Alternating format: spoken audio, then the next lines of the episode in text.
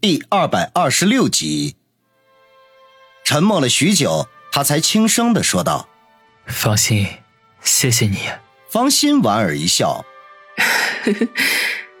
我们之间不用说这两个字。再说我也没做什么。”王宇无语，而是起身绕过桌子，坐在方心的身边，伸手揽住了他的肩膀。放心，还记得你答应过我的事情吗？什么事情？方心目光闪烁的问。王宇凑到他耳边低语了几句，方心立刻面红耳赤，垂头不语，手指却悄无声息的在王宇的手背上画着圈圈。王宇食指大动，便要去亲她的唇，不想就在这个时候，紧闭的房门忽然被推开。一名女服务员拉着脸走了进来，没好气的说道：“请问二位，两杯热饮喝完了没有？”两人一愣，顿时大窘。两杯热饮喝了将近三个小时，怪不得人家服务员不高兴呢。王宇并未如愿以偿从冷饮店出来，方心就接到了于雨溪的电话。母女两人说了几句话之后，方心便挂断了电话。向王宇提出告辞。王宇想要打听一下是怎么回事，方心却已经叫来了一辆出租车，匆匆而去。王宇无奈的叹息了一声，反正来日方长，也不急在一时。和方心一番倾诉之后，他的心情骤然变得轻松了起来，溜溜达达的返回医院病房。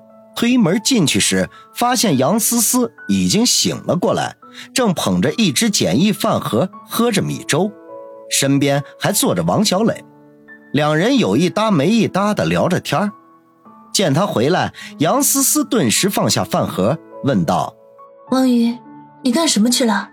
王小磊转过头看了一眼王宇，撇撇嘴笑道。思思啊，这还用问吗？肯定是出去勾搭美女啦！这家伙江山易改，本性难移，受了这么多伤也不忘老本行。王宇一阵暴汗，自己才走几个小时，王小雷和杨思思这两个水火不容的家伙，居然能打成一片，连思思这么亲昵的称呼都叫上了。杨思思立刻配合的哼了一声，狠狠的白了一眼王宇，说道。哼有你这么照顾病人的吗？忘记我们以前怎么照顾你的了？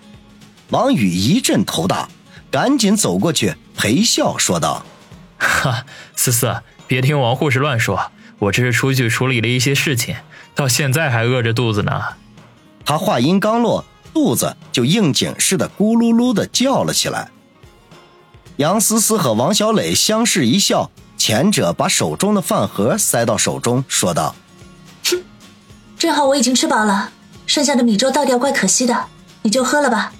王宇低头看了一眼，饭盒里的米粥还有一大半，而且当中还有一只剥了皮的鸡蛋，看样子杨思思还没来得及吃。他心中一暖，将饭盒又放回到杨思思的手中，说道：“思思，你的身体还很虚弱，还是你吃吧。一会儿我到门口的小吃店里随便吃碗面就行了。”杨思思推却。我真的吃饱了，还是你吃？你吃，你吃。两人互相让了起来。一旁的王小磊看不下去了，生气的说：“好啦好啦，你们别再郎情妾意、卿卿我我，当我不存在啦。思思，你把米粥和鸡蛋吃了，我已留下了外卖，饿不让你心上人的。”杨思思脸颊一红，有些不好意思，扭捏的说了一声谢谢。王小磊很大气的一摆手，说道：“哎，好姐妹不用说谢谢，你们聊，我去办公室等外卖啊。”说完起身告辞。王宇赶紧说：“思思，我去送送王护士。”屁颠屁颠的跟在王小磊的身后。到了病房门外，看看左右没人，王宇凑到王小磊身边，笑嘻嘻的说：“小磊，谢谢你啊。”王小磊白了他一眼。没好气的说：“哎呦，少来，赶紧去陪你正牌女朋友去吧。她这两天啊，受了不少委屈和惊吓呢，需要人安慰。”那你，王宇有些于心不忍。王小磊在他胳膊上狠狠的扭了一下，小声的嘀咕说道：“记得我的好就行，赶紧回去。”王宇讪讪一笑，目送王小磊婀娜的背影离开，心中不免有几分歉疚，想着以后有机会一定要好好安慰一下这位可爱的白衣天使。回到病房，杨思思气鼓鼓的看着他，揶揄的问道：“你的美女小护士走了？”“走了。”王宇顺口答道，随即感觉不妙，赶紧闭嘴。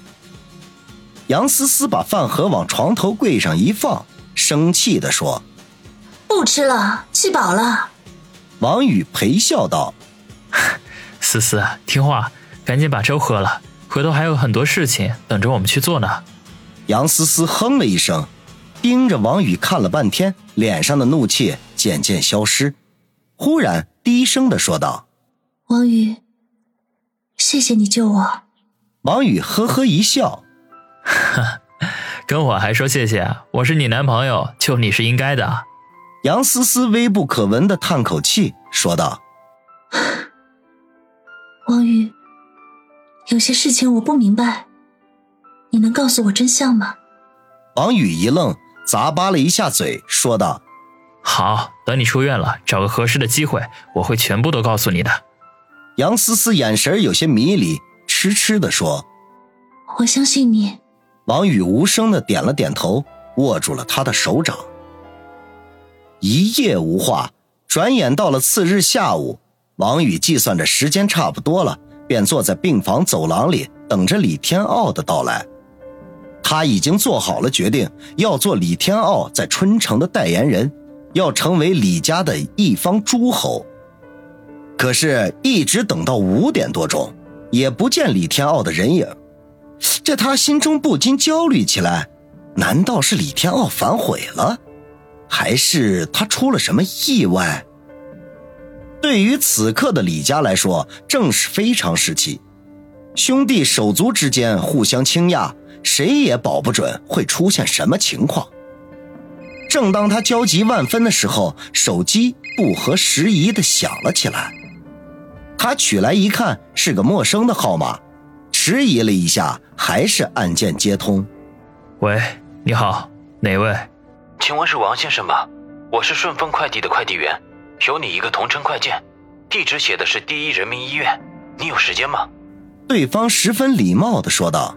快递，王宇挠挠头，这谁会给他发快件呢？